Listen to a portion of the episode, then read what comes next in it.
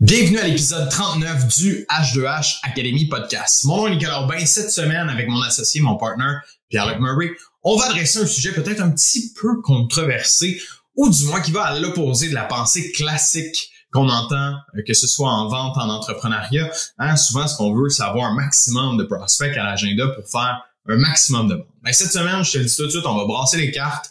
Euh, on va t'apporter dans une façon de réfléchir, une façon de voir la vente complètement différente. Je laisse écouter ça. N'hésite pas à laisser, s'il te plaît, un 5 étoiles sur une des plateformes dans laquelle tu l'écoutes. Si tu apprécies le contenu, n'hésite pas à t'abonner non plus ou à partager. Bonne écoute.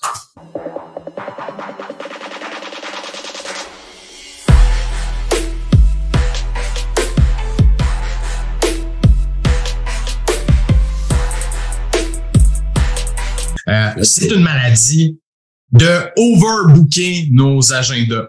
Euh, Puis c'est pas de votre faute. C'est pas euh, c'est pas quelque chose qu'on a attrapé qui est contagieux ou quoi que ce soit. C'est plus quelque chose qui est dans notre façon de travailler à la base. C'est dans les, les mœurs, je pourrais dire, de, de la vente, de la représentation. On dit tout le temps, puis même les directeurs des ventes, hey, remplis ton agenda, combien de rendez-vous que tu as, plus que tu as de rendez-vous, mieux que c'est. Euh, puis ce, ce concept-là de l'overbooking que moi je vais appeler, fait que c'est vraiment de s'overbooker l'agenda tout le temps. Euh, c'est pas nécessairement bon pour toi, c'est pas bon pour personne dans la vente techniquement. Puis aujourd'hui, on veut vraiment prendre le temps d'adresser ça.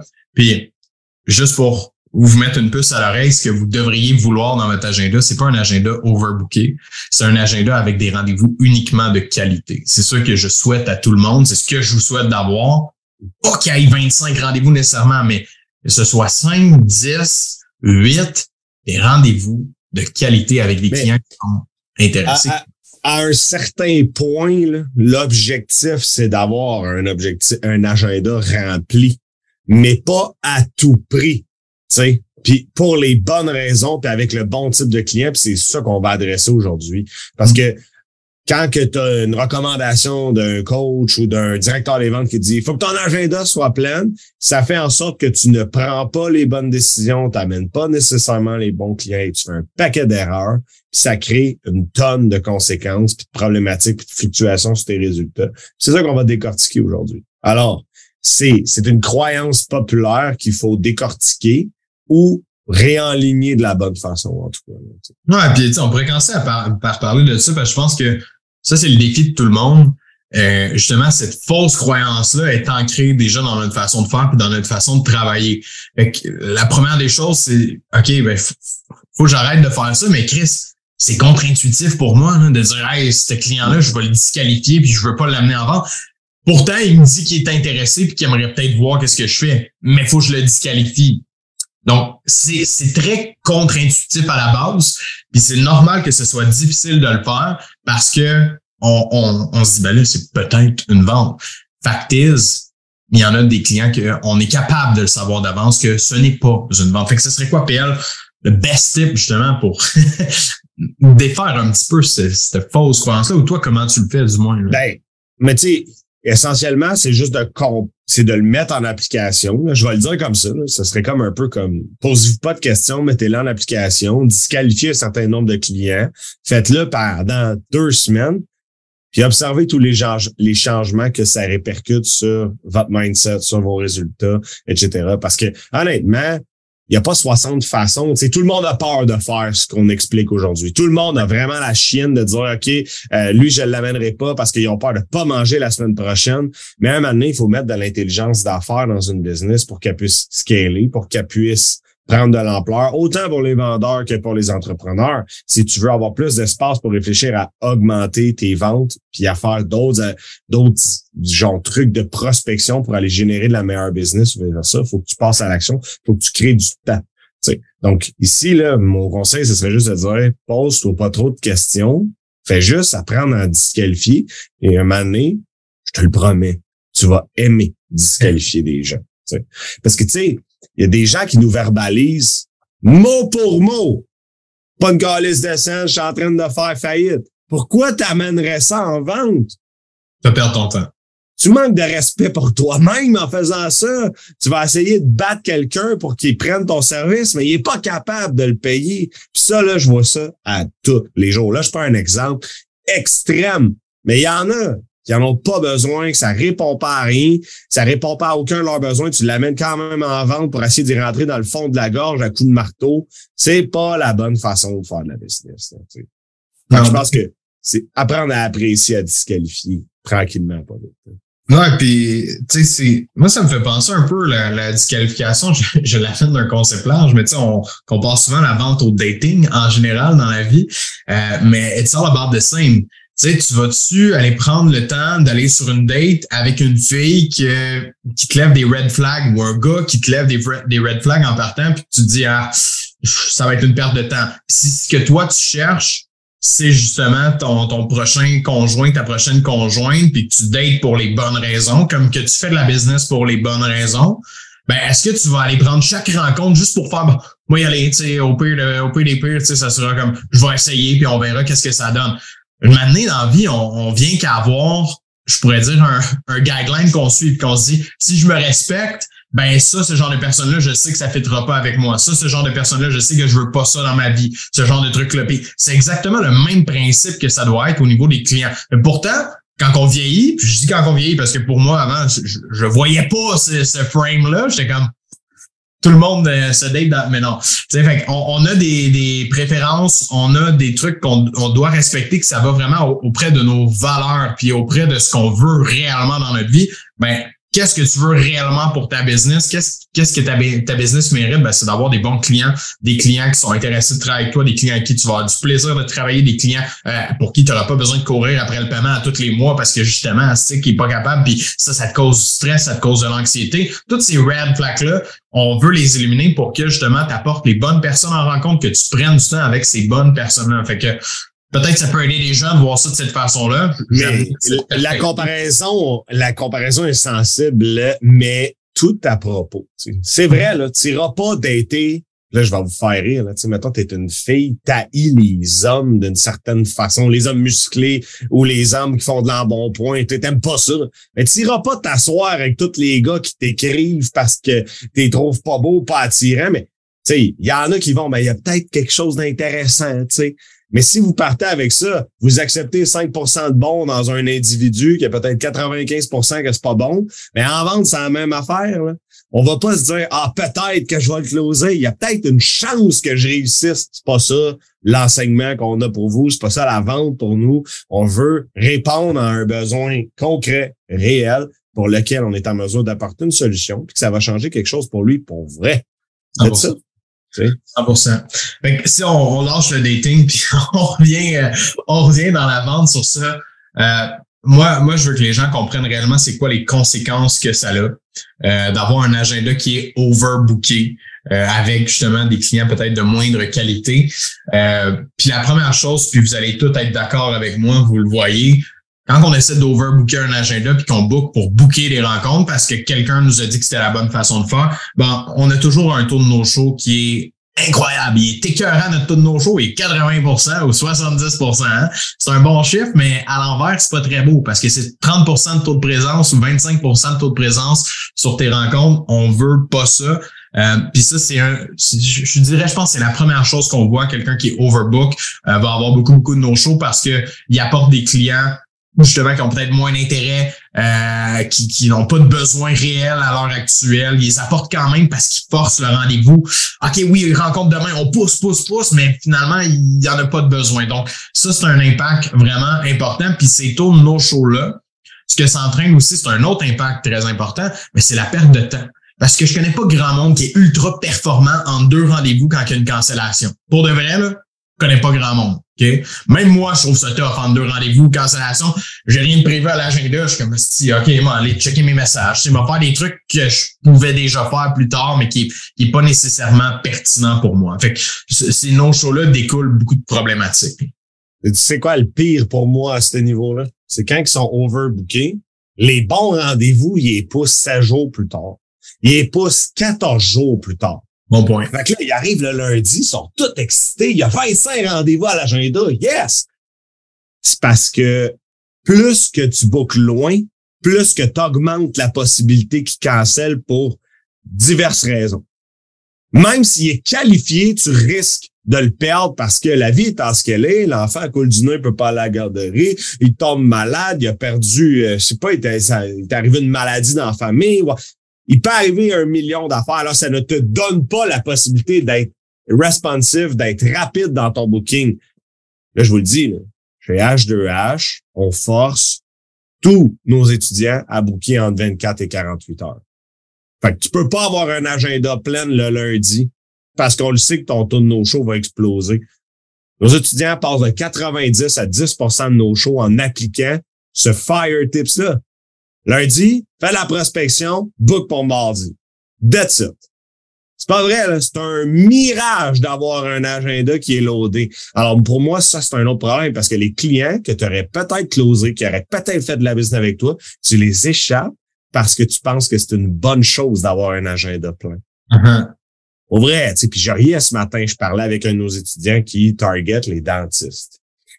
Tu sais, je disais, la faiblesse du dentiste, c'est son de no-show.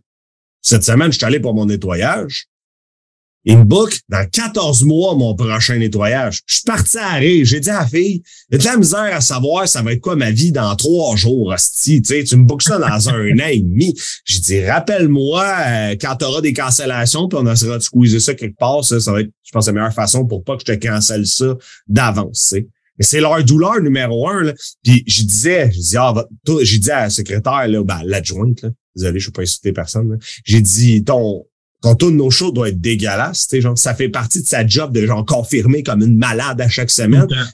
50 genre des gens se présentent pas à leur rendez-vous de dentiste, mais c'est normal. Un an, sacrament, ça n'a pas de bon sens. Alors pour moi, c'est ici, il y a comme un enjeu que les clients qualifiés, ben, tu peux les échapper pour diverses raisons. Puis après ça, un coup, tu as manqué un rendez-vous, puis ça ici, tout le monde va être d'accord. Quand tu as un rendez-vous no-show, c'est genre 60 fois les efforts de la première fois pour leur bouquet parce qu'il voit ton numéro, il sait que c'est toi qui cours après. Ça crée vraiment pas un, un, bon engagement envers le client. Alors, si c'est un client qualifié et que tu l'as perdu parce que le bouquet est trop tard, pour moi, euh, ça, c'est une conséquence monétaire très importante.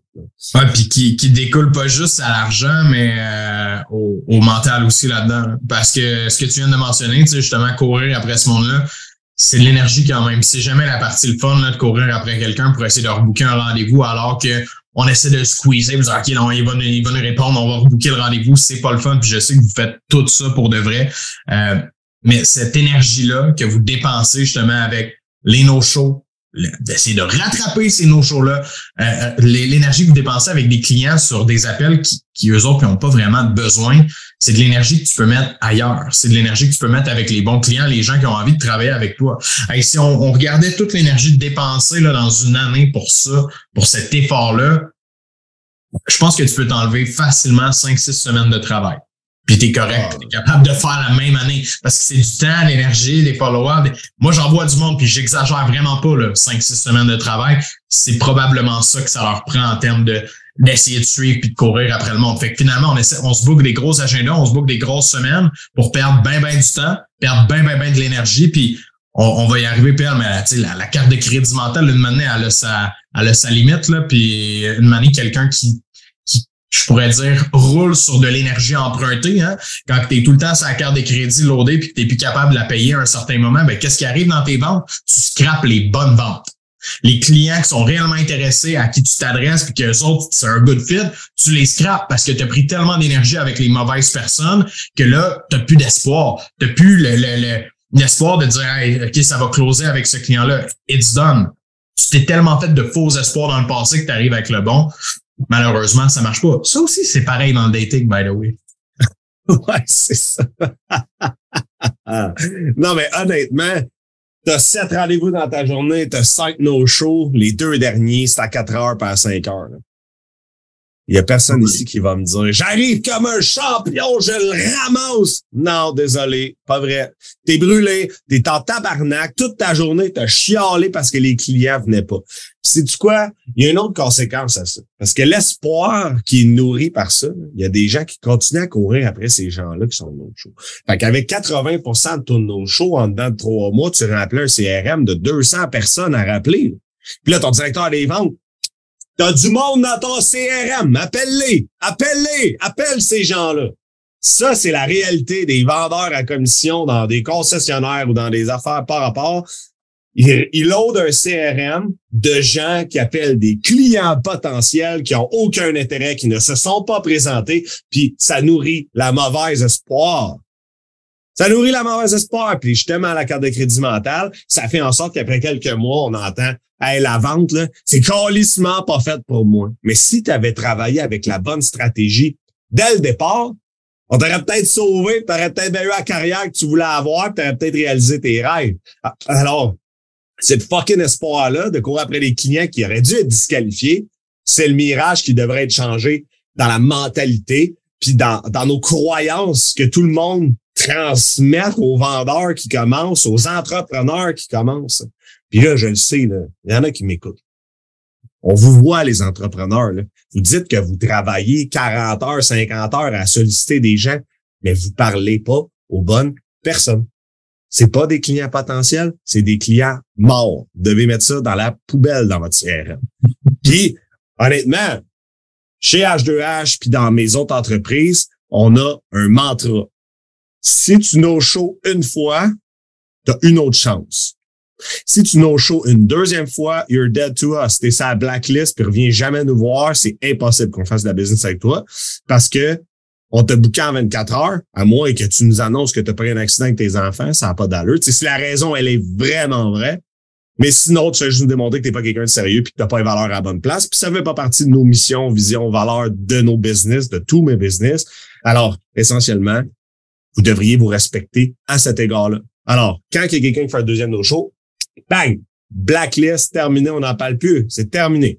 Fait qu'essentiellement, on se protège puis on se concentre nos énergies sur les prochains, sur une prospection, sur un nouveau client potentiel qualifié qui est dans mon agenda dans 24 heures à 48 heures. Pour un gars qui avait pas trop d'énergie tantôt, là, tu viens de dropper une coupe de bombes en deux secondes. Pour vrai, je suis vraiment, vraiment content qu'on aborde ce sujet-là. Je t'écoutais parler, puis j'étais comme, asti qu'on aurait dû entendre ça, genre, à nos débuts, ça, ce genre de truc-là, parce que, aïe, aïe, moi, je me souviens des semaines, là, puis des, euh, des fois que je revenais chez nous après avoir passé une journée, justement, de marde sur la route, avec des clients pas qualifiés, que je perdais mon temps à faire une heure de route à gauche, à droite. Asti que ça me drainait, là, puis j'avais le goût à toutes les fois de faire comme, you know what, Bill, je décalisse, c'est terminé la vente. J'en ai plein mon nest casse. parce qu'on les a ces leçons-là, on les a appris vraiment sur le tas. C'est ça la réalité, là, c'est qu'on s'est modifié, corrigé les choses. Ouais, c'est ça, on les a vécus, ces trucs-là. Fait que pour tous ceux qui le vivent à l'instant, on, on, te file, OK? On sait qu'est-ce que tu vis. Et j'espère que ce message-là résonne vraiment fort pour toi. Euh, parce que particulièrement ça, moi, ça me. C'est, la chose qui me faisait mal dans vente. C'est la chose qui me drainait toute mon énergie puis qui faisait en sorte que je détestais la vente avant. Puis jamais pas ça avant. Je faisais ça parce qu'il y avait une paye au bout de la journée, puis j'étais comme si c'est de la commission. Puis surtout, j'étais à mon compte, puis j'ai personne qui me fait chier, à part lui qui me faisait chier un peu. Là. Mais sinon, tu sais, j'étais comme je voulais garder ce job-là pour les perks qu'elle avait. Puis aujourd'hui, je me rends compte que ça, c'était la raison pour laquelle je détestais la vente. That's it. C'était vraiment que ça. Parce que j'avais pas compris cet aspect-là. Puis on n'était pas rendu là, je pense, dans l'évolution, mais tranquillement, on a mis ça en place avec le temps. Bref, c'est vraiment un bon message. Je suis content qu'on, je suis content qu'on parle de ça aujourd'hui. Fait que là, euh, qu'est-ce qui se passe quand on disqualifie? On a parlé vraiment plus des désavantages puis de à quel point ça l'impacte négativement, justement, puis ça nous donne envie de tout crisser là. Euh, mais c'est quoi c'est quoi les avantages? Là? Fait que si on laisse ça pour quelqu'un qui, est motivé, là, qui nous écoute, qui est comme OK, les boys, je vais faire ça, je, je, je, je vais disqualifier du monde. OK, maintenant, il faut que tu vois qu'est-ce que ça va t'apporter, disqualifier plus de monde. Mais la première affaire, c'est que ça va te faire voir c'est quoi les erreurs que tu fais dans ton développement des affaires. Pourquoi tu attires les mauvaises personnes à toi, notamment? Pourquoi les références qui viennent à toi sont pas bonnes? Est-ce que ta prospection est bien alignée? Peut-être pas. Mais comme tu es toujours dans le jus, tu jamais le temps de réfléchir à travailler sur ta business. Que tu sois un employé ou que tu sois un entrepreneur, pour moi, les vendeurs, vous êtes tous des entrepreneurs et des entrepreneurs. Parce que c'est pas ton directeur des ventes qui détermine ton salaire, c'est toi. Donc, partant de cette question-là, tu dois te remettre en question à savoir maintenant que j'ai du temps, comment je travaille plus intelligemment et comment je pivote ma stratégie pour faire de l'acquisition de clients de meilleure qualité, de peut-être là, on parle même plus de valeur. On fait juste parler de qualité. Parce qu'après ça, on peut se poser une deuxième question sur la qualité en termes de, de cash, là. haute valeur, médium valeur, moyenne valeur ou basse valeur, whatever. Alors, juste commencer à se poser la question sur c'est quoi la qualité des clients que j'amène à moi avec ma stratégie de prospection, c'est quoi les erreurs que je fais dans ma préqualification. Ça aussi, c'est un point.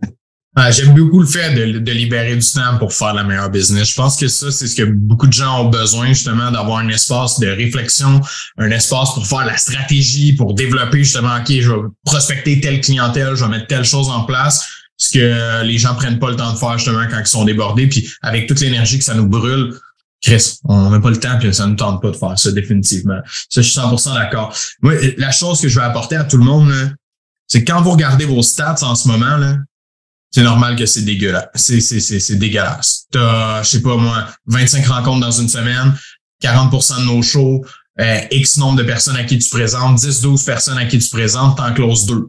Ton taux de closing est genre à 18 16% Puis là, t'es comme, ah, mais c'est pas pire dans mon industrie. C'est sûr, si tu te compares aux autres qui font la même chose que toi, t'es peut-être meilleur qu'eux en vente. Ça se peut. Mais la réalité, c'est qu'il y a bien de la chance là-dedans parce que tu as tellement de volume que tu closes ceux qui tombent au bon moment dans tes mains.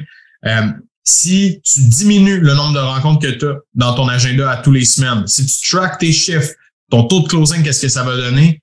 Rapidement, tu vas voir, tabarouette, je de passer à 40% de taux de closing. Oups, 50% de taux de closing. Pourquoi?